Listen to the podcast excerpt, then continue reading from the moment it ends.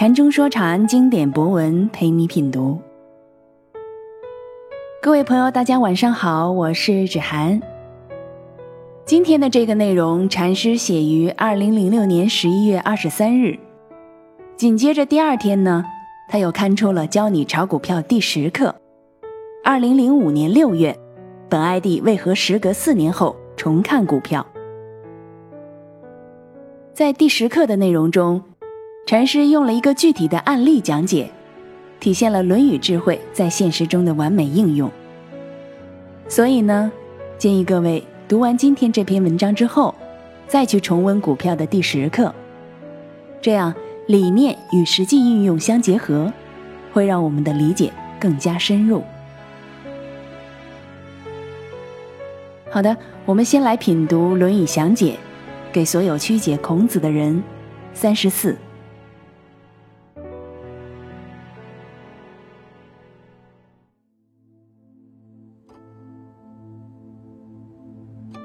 子曰：“众恶之，必察焉；众好之，必察焉。”杨伯峻，孔子说：“大家厌恶他，一定要去考察；大家喜欢他，也一定要去考察。”钱穆先生说：“人人都厌恶他。”必得仔细审查，人人都喜好他，也必得仔细审查。李泽厚，孔子说：“大家都厌恶他，一定要考察；大家都喜欢他，一定要考察。”三国魏王肃曰：“或众阿党比周，或其人特立不群。”故好恶不可不察也。详解：长久以来，中国人最大的学问就是整人的学问。何以如此？大概都要归功于两千多年来腐儒及其徒子徒孙们的折腾。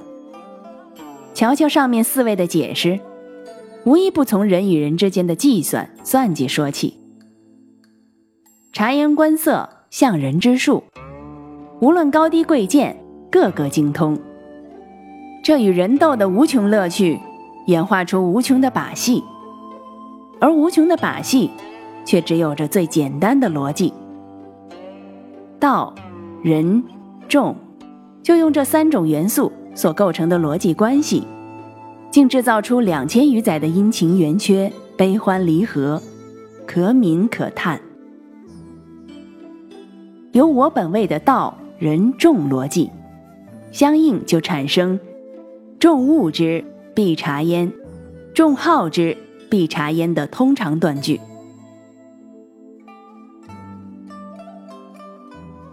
在该种逻辑下，道必然只是一己所尊之道，以其道去衡量世间一切人，则分出正道与非道之众。这是一切道人众逻辑的同一基础。当众之道与其道不同，则有众阿党比周，或其人特立不群，故好恶不可不察也之类见解，无非是发发对多数人合伙一起折腾少数人的牢骚。此举必高扬所谓道本位的代王旗。多数人非道是错的。真理在少数人手里，要反抗多数人的暴政，诸如此类。而当其道忽悠众人大功告成，挂上牌子成了众人之道，那就少数服从多数，就要君本位，就要万河归海。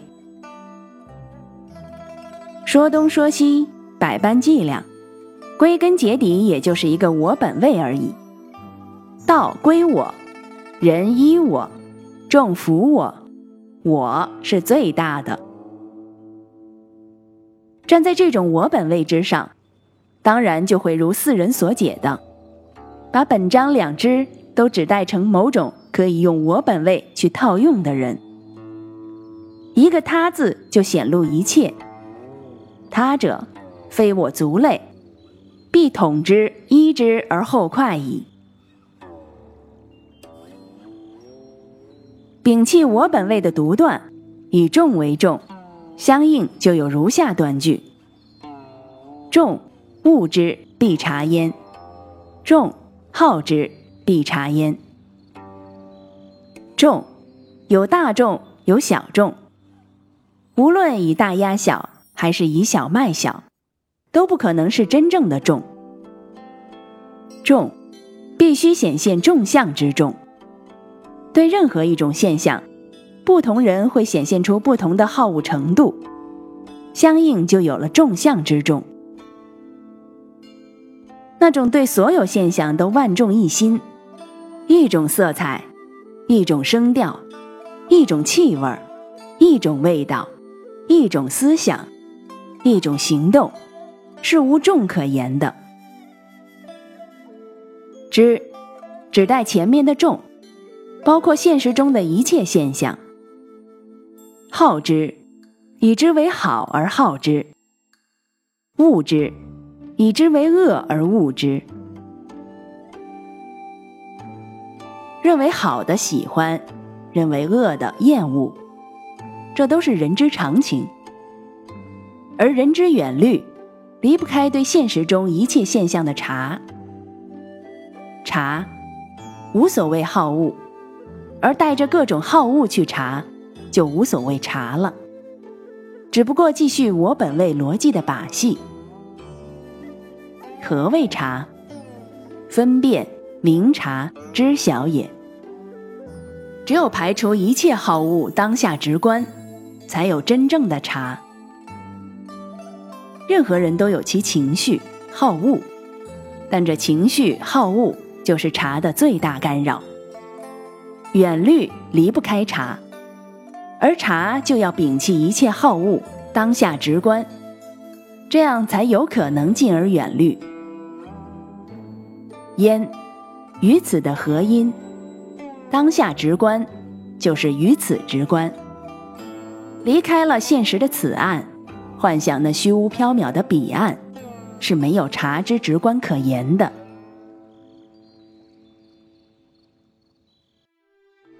人无远虑之人，没有深远的审查、思虑、谋划，在必有尽忧的缠缚祸患里，归根结底，最大的祸患就是以一己之私对众、对众相、对一切现象恶之、好之，不能摒弃一切好恶当下直观，用主观的臆测替代客观的观察，用彼岸的幻想替代此岸的现实。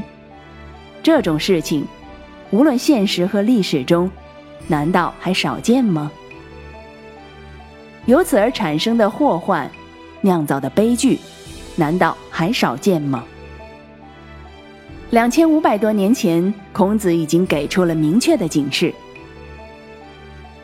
那些不断玩弄我本位、道、人、众把戏的腐儒们，那些高喊打倒孔家店的痴儿们。避坑落井中求火奴鲁鲁，迅雷不及掩耳盗铃儿响叮当人不让的，又干了些什么？